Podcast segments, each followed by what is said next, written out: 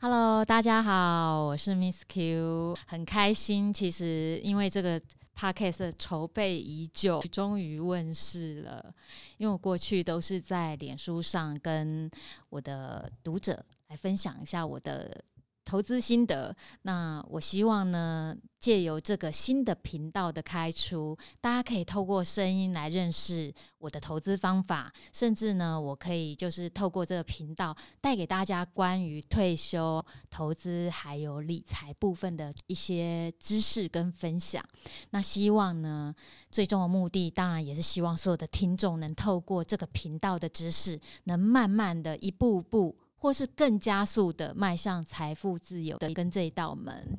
那今天呢，很开心，这是第一期的开播，所以呢，如果呢各位听众觉得这个频道对你来说很有收获的话，请可以马上。按下订阅哦，这样子之后呢，你就不会错过我带给各位精彩的内容。那今天很开心，就是说我也邀请了一位，呃，也是朋友，也是主持人，他也是投资界的达人艾文。Hello，各位听众，大家好，我是艾文，非常荣幸可以来到 Miss Q 的这个投资退休理财原理的，来跟大家共同分享相关的这种理财节目。Miss Q，我想要替这各位听众想要问一下，就是说。是什么样的一个动机让你走入这一行？你可以变成是这么有这种正确的理财观念，然后又变成成功的这种财务自主的退休的人士，这样。其实这个问题啊，就是也很多，呃，之前很多读者有写信来，然后他们的问题就是比你的问题更直接了。他们就说：“嗯、请问我怎么样变成你？请问我要花多久的时间变成你？”所，所以你可以透过我们一系列的节目跟大家讲说，呃，怎么样才可以变成。这种成功的财务自主的退休人士，一第一步，大家都想说，到底是什么观念吗？还是方法吗？还是什么之类的？我我觉得动机很重要，因为我是有蛮强烈动机的人。因为我就说实话，就是我家庭的成员，其实因为可能那时候就是就是就是他们其实没有不算是。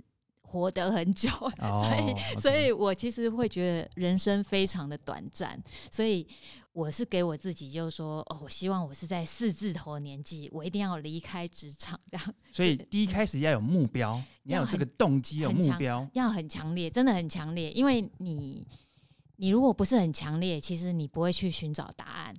那你如果很强烈的话，有一句话好像说，就是说，如果你真的很想要达成什么事情，全世界都会来帮助你。对，所以那时候我是先有很强烈的动机。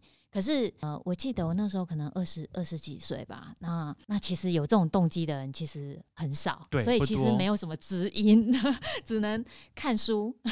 因为大家都是觉得且战且走嘛，退休感觉离二十岁好像还很遥远，碰到了再说。大家都会想说，呃，以后的事情先过好现在嘛。可是我我觉得就是说，因为我自己算过，就是说时间我准备的时间不是很长久，所以我一定是。我不能说，哎，到时候时间到了，那我年纪也到了，可是我还是做不到。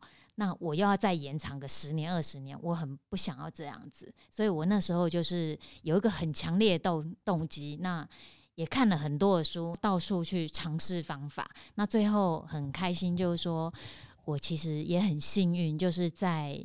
这种比较低波动的现金流商品，有看到了一道光。嗯、哦，刚刚讲到一个重点，低波动的这种投资商品，我觉得这个是一个非常重要的主轴。但是我觉得这个范围太广太大了，未来在后续的好几集的节目，我 Miss Q 也许都可以跟我们的听众来分享，就是说，诶，怎么样的这种低波动的投资的理财商品，可以让你觉得就是在你的财富不仅保本，然后又可以获。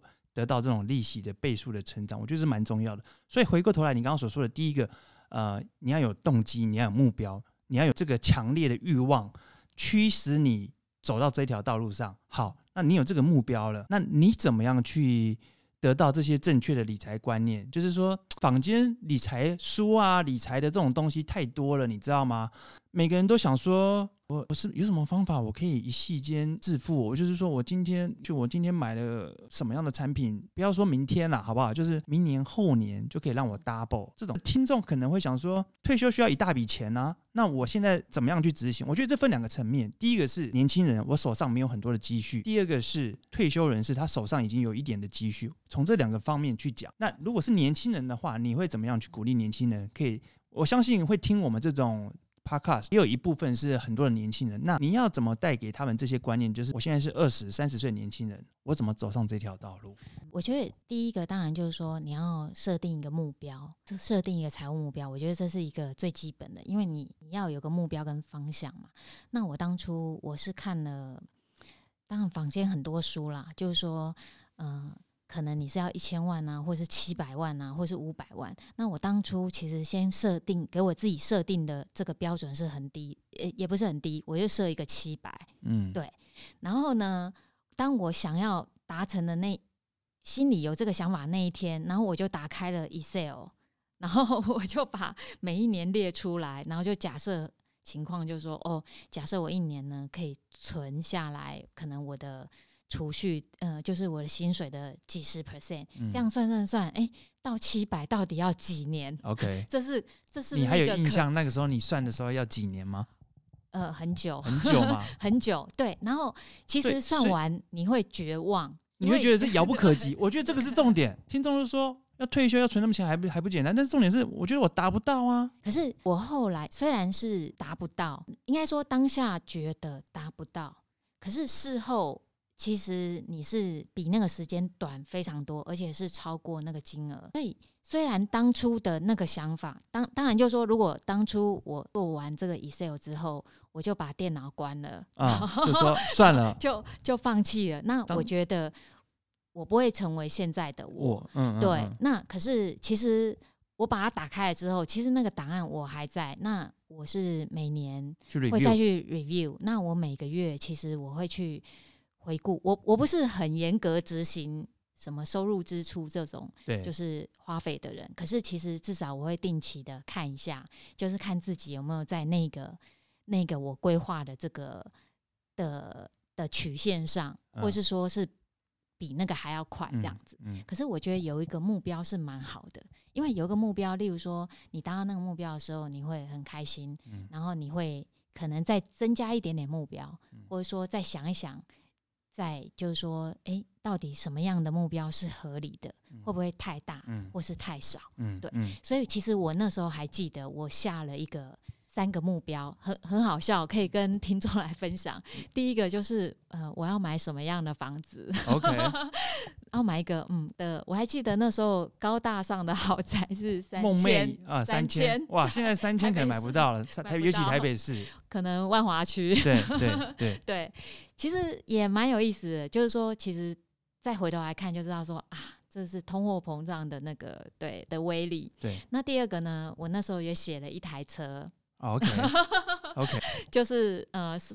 上面没有 cover 的 那一种跑车，就是跑车，对啊，最好还是像可能三个 point，坐两个，坐两个，坐两个人的跑车，OK。OK，对，最好标志上面还有一匹马这样子。对，然后就是呃，第三个就是一个现金的数字，OK，就是那时候当下我就想说，好，写下我的 dream house，Yeah. 还有 dream car，还有理想中的一个存款数字这样子。然后就这样去规划。那事实上，这样子规划之后，我记得也可以跟观众这个听众来分享一下。我记得其实应该是几年之后，当我达到那个数字的时候的前一天，我就很高很开心。你你达到那个数字，你列的那个数字，很开心，很开心，很开心。哇塞！对。然后我在想，我隔一天要做什么？是要离职了吗？对，钱有嫌多的吗？对，然后隔一天的时候，我突然觉得跟前一天没有什么不同。但我觉得这个重点来了，你觉得你那一天达，你差一天就达到那个数字，这个中间你可以不可以告诉我们，你是不是很严格的，你有纪律的去执行，很严格的就是。省吃俭用吗？还是你会固定的就是强迫你每个月的薪水你一定要存多少吗？然后或是用你的薪水去投资吗？这中间过程怎么样达到的？就是你你怎么从立下你那个目标到你前一天要达成，这中间你怎么去执？你怎么去达到它的？其实人如果没有先去，呃，像你的花费啊，假设说你一个月的薪水，刚开始我的其实做法是蛮错误的，就是说我拿到多少钱，我就是先去付我应该要付的，然后剩下就拿来花，然后剩下的才会拿来投资，嗯、对，投资，对。那后来我发现，就是说这样不行，因为最后你可能这个月突然很想，就朋友找朋友生日啊，或者是过节，其实你花一花，其实没有、嗯、没没有剩下，对，真的没有剩下，或是你会花到上个月剩下的钱，对 对，所以最后这一季都没有存钱，所以后来我就觉得说，我应该是要强迫，例如说储蓄，在我拿到薪水那一天，应该要把它就是抽走，扣掉，嗯，对。那扣掉之后，其实剩下的钱不多，嗯，对，可能只剩下嗯，可能一万这样子。那一万其实，如果你是千元钞的话，其实只有十张，对对，其实很很薄，对，对，你会怀疑说我为什么要上班？因为我 上班只换来这十张这样子。所以那时候我的有一个做法，就是也是我朋友跟我讲，他就把那十张换成一百张，OK，对，然后你。每天出门你就不要带卡，你就是抓那几张百元钞.对，你或是换成十张百元钞，你就觉得嗯，就是还自己没有很穷困的感觉，对，就透过这样子是比较少花钱，尽量不要刷信用卡。诶、欸，这个我有一个亲身的经历哦，我如果一个账户里面，假设如果我里面有十万块，我每次去提钱的时候提个三千五千，我都觉得我还剩很多钱。嗯那假设如果我把那个十万块抽掉，你知道吗？我把它转到我另外一个账户，嗯、大概转了八万。嗯，那银行账号剩下两万。当我每次去提钱的时候，我提一个三千五千，我只剩下一万多，我就觉得说，哎、欸，这个这个账户账户好像快要没钱了，然后就不可以挥霍的这种去买任何东西。我觉得这个是蛮有效的，就是你把你的账户存的钱的账户先抽开，嗯然后等到每次你去提款的时候，你就会发现，哎、欸，我好像没有那么富有这样子。对，因为因为其实你如果心里面觉得哦，我很有余裕的话，对，其实你花钱是很快的，不看不看数字，对 对，对啊。所以如果你心里面觉得你有一个什么压力的话，其实你你买东西你会想一下。这这个我想要问，这会不会影响到你的生活品质？嗯，我是尽量就是说告诉我自己说好，我就不要花大钱在消费的部分，嗯、我我要怎么省？其实就是大钱尽量不要花，嗯，或是大钱能尽量缩小这个消费，嗯，嗯，那小钱我觉得我就不太不太去那个，OK，对对对，所以这个也是一个很重要的正确的理财观念，就是你知道说什么样是你需要的，什么是你想要的，而你把钱花在你需要的刀口上，这样子，对，所以这个也是呃，你达到这个七百万的前一天的第一课，就是说这个纪律很重要。就是你想要存钱，你一开始你有了目标了嘛？但是你要有目标，你总是要去达成它，所以你要规范你自己，怎么样去去去存钱，延后这种享，可以讲讲说就是延后享受这种，对，没错没错，嗯，因为像比较大笔的，假设说是比较贵的，对，名牌的东西，对对，就会其实就算是比较。不需要的东西，对、哦、这个部分就会尽量的减少，这样子。OK，我们你达到这个七百万，这当中你有投资吗？有有有，其实一直持续都有在投资。其实我觉得，其实，在你钱少的时候，做一些投资是很重要的事情。那你有投资失败过吗？有啊。你有想过，你想要一夕间好野变好野人，想要去投那种，就是一夕间可以让我财富翻倍吗？因为我知道 Miss Q 你是一个比较被动型的这种投资手，投资比较偏这种保守型的。对，那你你年轻的时候，或是你一开始投资的时候，你有你有就是去想要投那种比较 risky 的投资理财工具吗？嗯，有。其实我在念书的时候，因为呃，我是在金融金融业上打工，对，对对就是比较偏投顾，那时候叫投顾。Okay, okay. 对，其实他们都是买一些。呃，波动比较大的股票，对，所以那时候曾经有买过，就是后来就应该是下市，下下市，下市，下市了，对，真的是下市了，对，那真的是很很惨痛，因为 因为学生时代真的。真的是因为金额不大，因为学而且收入很少。学生时代收入不大也就算了，学生时代赚的每一分钱都是血汗钱，都是你可能站了一整天，或是流了好多汗，或是端了好多盘子才存到了一点点微薄的钱，但殊不知瞬间你的心血都化为乌有了。对，对，对，对，所以我其实觉得是说，嗯，不过我觉得那个经验也蛮好，因为其实让我看到就是说，其实股市里面真的少数是赢家。对对。其实那个几率并不高。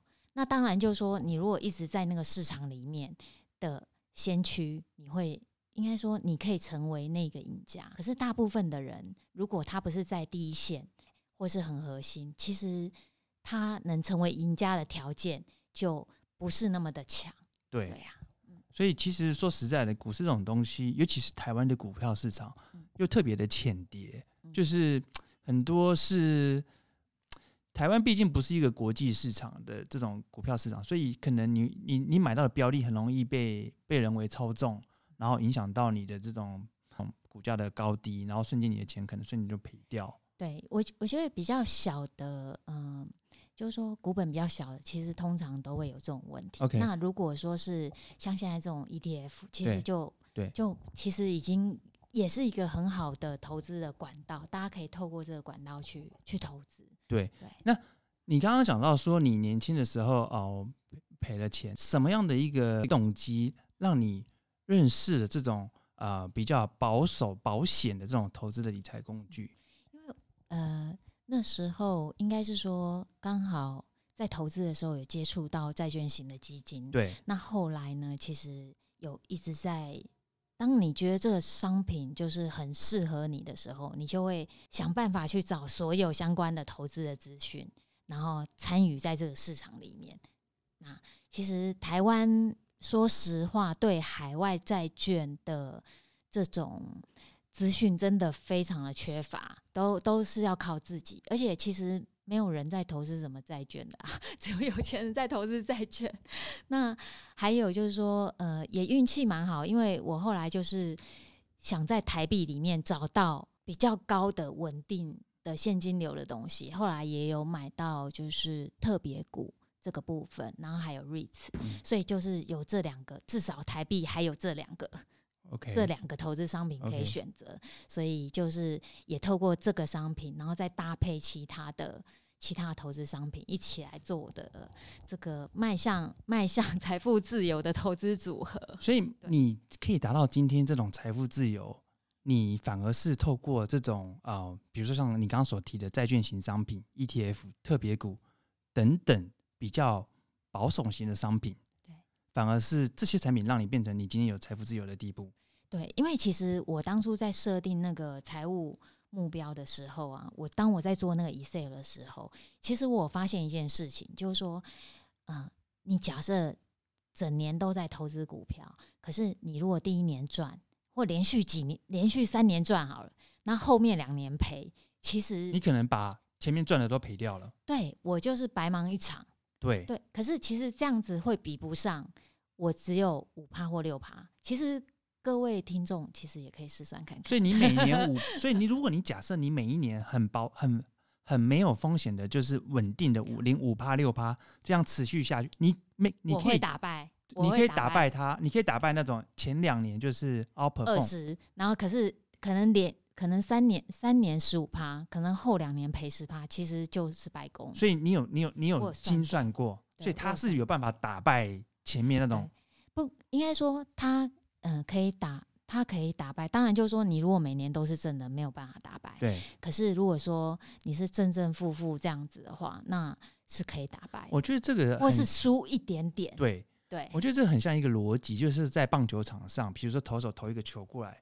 但是你一心一意就想要打全垒打，但是如果你不求全垒打，就是整每个队伍每一支的每一个球员站上本垒板，就是说我只要一直安打就好了。对，安打。每个人都一直安打，每个人都一直安打，哇，那这样累积下来，你可能得了好多分。那一个球馆，你想要挥全垒打，恐怕你被三振出局，三个人就 out 了，本局就结束了，对，对不对？对，所以我觉得这是一个非常正确的财富这种理财的观念。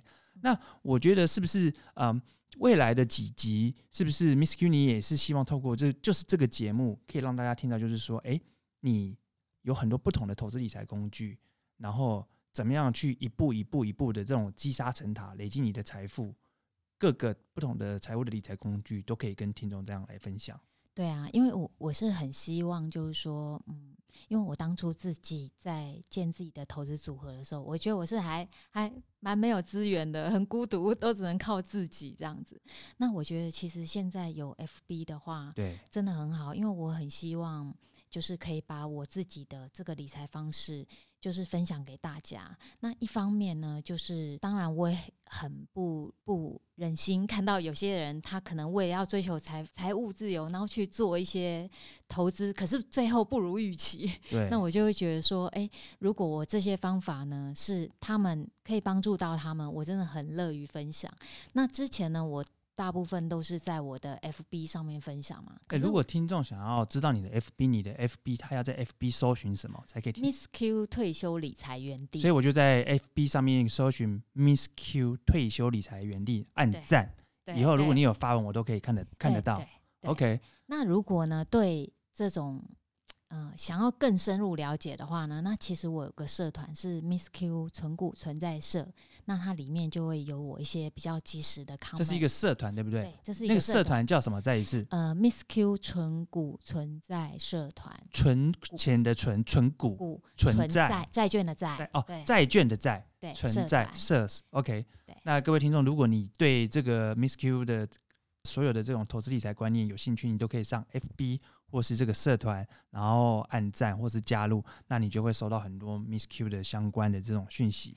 对，因为其实我自己也可以跟听听众来分享一下，我自己啊，其实当初也是股票啊、选择权、权证都都投资过，那风险很大哎、欸，对，什么都有，尤其是那风险太大了，都有。那我觉得有时候投资就是这样，或是人生是这样。那你投来投去之后，有一天我其实是看到一个文章，他就告诉我说：“你知道吗？其实现在美国公债的殖利率是五个 percent，三十年。